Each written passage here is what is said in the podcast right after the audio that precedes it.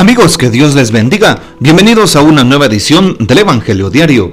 Estamos a miércoles 30 de agosto, en esta vigésimo primera semana del tiempo ordinario.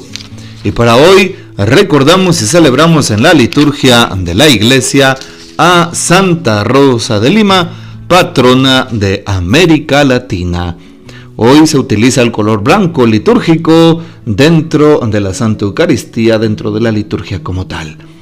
En algunos países se celebra el 23 de agosto y donde la fiesta de Santa Rosa eh, pues se celebra en 30 como hoy pues se toman las lecturas de la fiesta particular. Así que para hoy pues le pedimos al Señor que nos ayude a escuchar las lecturas que corresponden. Santa Rosa de Lima, ¿quién fue Santa Rosa? Rosa nació en Lima, en Perú, en el año de 1586. Fue contemporánea de Fray Escoba, es decir, San Martín de Porres.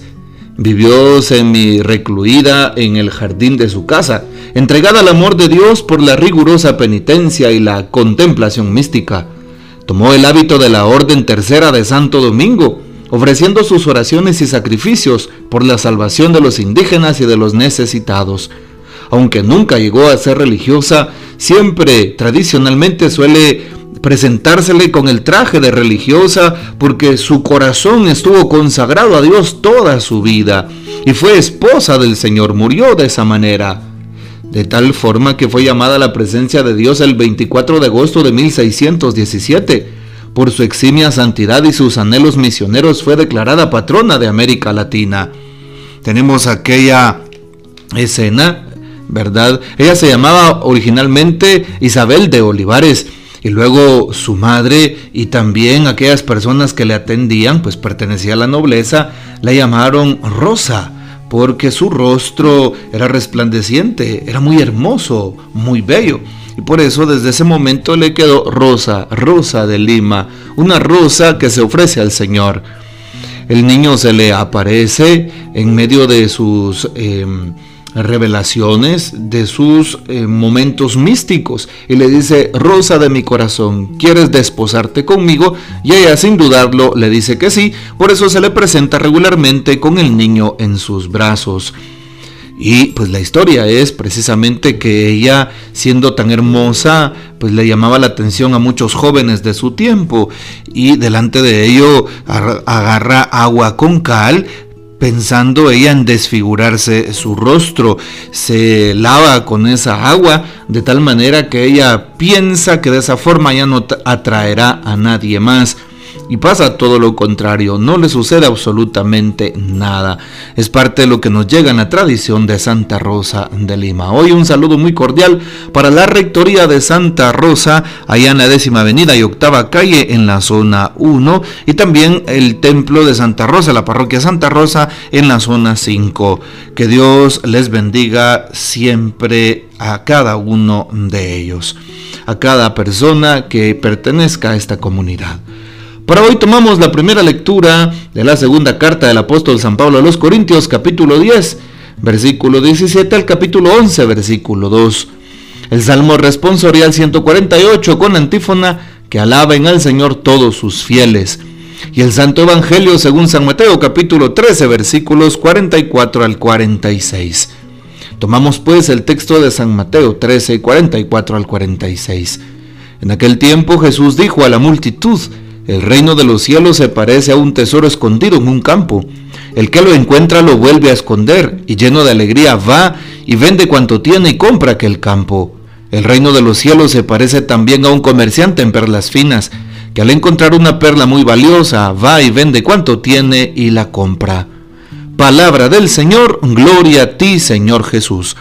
Las lecturas que he mencionado aparecen en el calendario litúrgico de la Conferencia Episcopal de Guatemala y son las que se proponen para la fiesta de Santa Rosa de Lima, eh, patrona de América Latina, en este día. También se pueden utilizar para hoy las lecturas de la feria como tal, de el miércoles 30 de agosto, en esa vigésimo primera semana del tiempo ordinario. Y es precisamente en la primera lectura Primera carta del apóstol San Pablo a los tesalonicenses 2, 9 al 13, el Salmo responsorial 138 y el Evangelio de San Mateo 23, 27 al 32. Pero nosotros tomamos hoy las lecturas de la fiesta como tal. ¿Qué podemos afirmar en este día? Empecemos por la primera lectura, la segunda carta de San Pablo a los Corintios 10. ¿Qué es lo que nos dice la, la primera lectura? Si alguno quiere enorgullecerse, dice hoy, que se enorgullezcan el Señor porque el hombre digno de aprobación no es aquel que se alaba a sí mismo, sino aquel a quien el Señor alaba. Así dice hoy el texto. Y los grandes santos y santas de nuestra iglesia han sido así. No se alaban a ellos mismos, no buscan su propio regocijo, no buscan la vanagloria, no buscan la fama, sino que buscan la cruz buscan el tormento, buscan el sacrificio, buscan precisamente agradar a Dios y no agradar a los hombres. Muchas veces nosotros delante de los hombres queremos el crédito, queremos agradar a este mundo, queremos tener fama muchas veces, queremos que se, nos reconozca delante de los demás. Hoy la primera lectura nos dice todo lo contrario. Quien quiera enorgullecerse, que se enorgullezca en el Señor.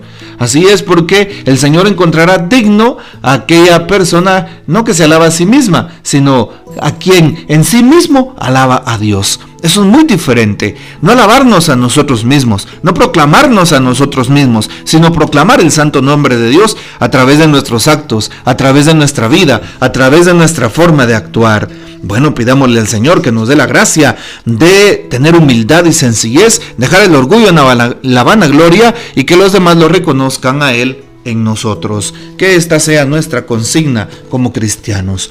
También el texto de San Mateo en el capítulo 13 nos recuerda cómo Jesús dice a la multitud, el reino de Dios se parece a un tesoro escondido en un campo. El que lo encuentra, lo esconde y compra aquel campo. Y también a una perla, el que la encuentra, la esconde y compra aquella perla. Bueno, qué importante es saber si encontramos algo valioso, venderlo todo para conseguirlo. Santa Rosa encontró en su vida precisamente aquello que valía, encontró el amor de Dios, el amor reflejado en los pobres, en los necesitados, el amor reflejado en los indígenas, en, los, en aquellas personas rechazadas por la sociedad. Ojalá que tú y yo encontremos el auténtico tesoro, no nos bienes de este mundo, no solamente en las riquezas, en el dinero, en el trabajo, no solamente en las cosas pasajeras que se quedan, sino que encontremos realmente el tesoro, aquella perla en, eh, en la fe que lo encontremos en la palabra, que lo encontremos en la caridad hacia el prójimo. Y de esta manera estaremos encontrando realmente lo que interesa, lo que vale, que es realmente lo que cuenta delante de Dios. Ojalá que el Señor siga transformando nuestros corazones, que la fuerza del amor transforme nuestros corazones, para que de esa manera respondamos como respondió Santa Rosa de Lima y juntamente con ella digamos, Señor, claro, yo quiero desposarte, yo quiero ser tu esposa. Pues el Señor sigue invitándonos a que nosotros nos encontremos con Él. Sigue invitándonos a que nosotros también consagremos a Él todo cuanto somos, todo cuanto hacemos, todo cuanto tenemos. Y de esa forma, sin duda alguna, glorificaremos su santo nombre que hoy Santa Rosa interceda por cada uno de nosotros y sepamos imitarla con un sincero corazón, no precisamente buscando los bienes de este mundo, sino ofreciéndole a Dios cuanto somos y tenemos. Que el Señor reciba no la belleza física precisamente, como Santa Rosa era bella, sino la belleza espiritual aquello que nos identifica desde el amor, aquellas buenas obras que hagamos con un sincero corazón, aquella consagración que le ofrezcamos a Dios como la ofreció Santa Rosa en este mundo para Cristo Jesús y de esa manera Él sea glorificado en cada uno de nosotros. Que el Señor nos bendiga, que María Santísima nos guarde y que gocemos de la fiel custodia de San José. Y la bendición de Dios Todopoderoso, Padre, Hijo y Espíritu Santo, descienda sobre ustedes y permanezca para siempre. Amén. Comparte este audio y hasta mañana.